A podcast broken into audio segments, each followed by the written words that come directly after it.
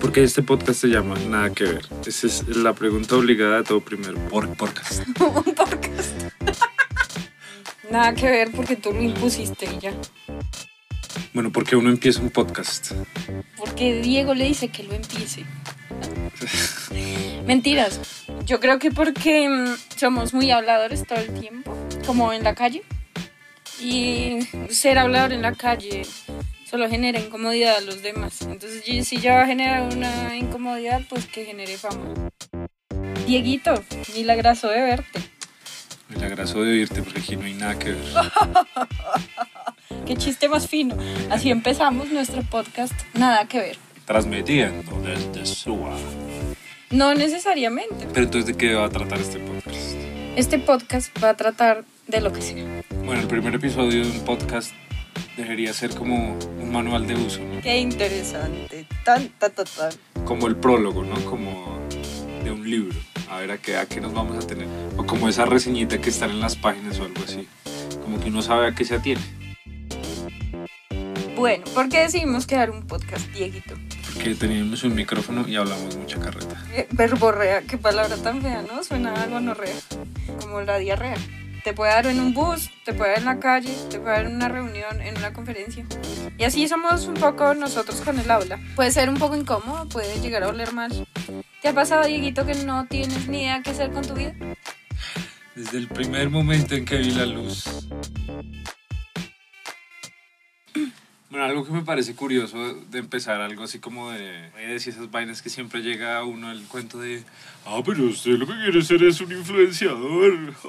Si vemos a Carolina Cruz, que participó en programas de televisión tradicional y no es una actriz colombiana, ¿no? Carolina Cruz es una actriz. No, ¿Qué es no es una actriz. ¿Qué es eso? Carolina Cruz, ¿qué es eso? Es una enfermedad. Carolina Cruz fue, ex, eh, fue reina de belleza de Colombia y presentadora. Creo que nunca participó como Sí, actriz tiene- en, tiene- en ninguna novela o en ninguna serie. Tiene una marca de joyería así. Tiene una marca de joyería, correcto. Entonces, entonces Y que ella es la primera influencer de Colombia o algo así. no, no es la primera influencer de Colombia, es solo un ejemplo de influenciador. ¿Por qué lo digo? Porque cuando yo participaba en un programa de mañana de televisión, eh, era además imagen de una marca de electrodomésticos. Una persona llamó al programa y digo, ay no, Carolina, es que la olla me salió toda mala, mire a ver si me ayuda porque usted es la que está ahí a cargo de esa marca. Y ella, ella, no, yo solo soy la imagen de la marca. no, pero yo compré eso porque usted dijo que re bueno, que no sé qué, eso salió todo picho y no me responden la garantía.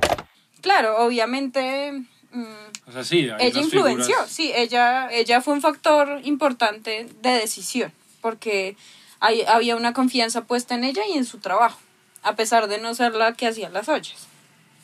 Ahora, viéndolo con esta nueva modalidad de las marcas, que es, le regalo las cosas al influenciador. Todos mis productos se los regalo al influenciador en cajas divinas, en versión pequeña, en unas versiones todas exclusivas del producto, que si tú llegas a comprarlo no va a venir así. No sé a qué te refieres. o sea, ¿te molesta que las empresas le regalen cosas a los influenciadores, entre comillas? No, si alguna marca me quiere mandar cosas, yo estoy de acuerdo. No voy a influenciar a nadie, pero, pero estaría agradecida. Mucho, mucho, mucho. Em, Bueno, pero esta conversación se está tornando en algo que yo no quería. Y como lo plástico que es todo eso. sí, tienes toda la razón. Estamos ahí metidos un poco. Ni siquiera metidos, sino como cerca. Justamente el lío de esta palabra influenciador es que la gente se autodenomina influenciador. Sí, exacto. Eh, creo que por ahí es la vaina. Digamos, como una incomodidad que me, que me da como rasquiña. Yo creo que también pasa en el mundo del arte. Y es que muchos artistas o muchos creadores se quieren desligar de, de, de ser artistas.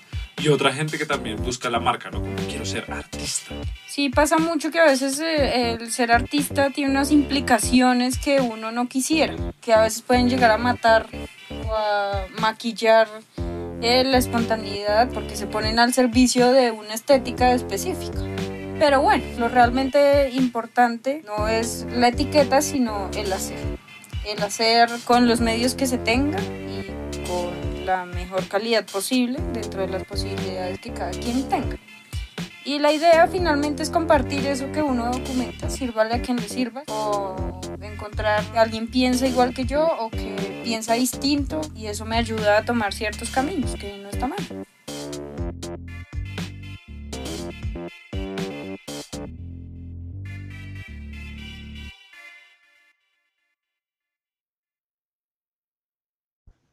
Gracias por escuchar el primer episodio de Nada que Ver. Nos pueden escribir arroba todo y nada que ver en Twitter para saber qué les parece y para compartirnos cosas.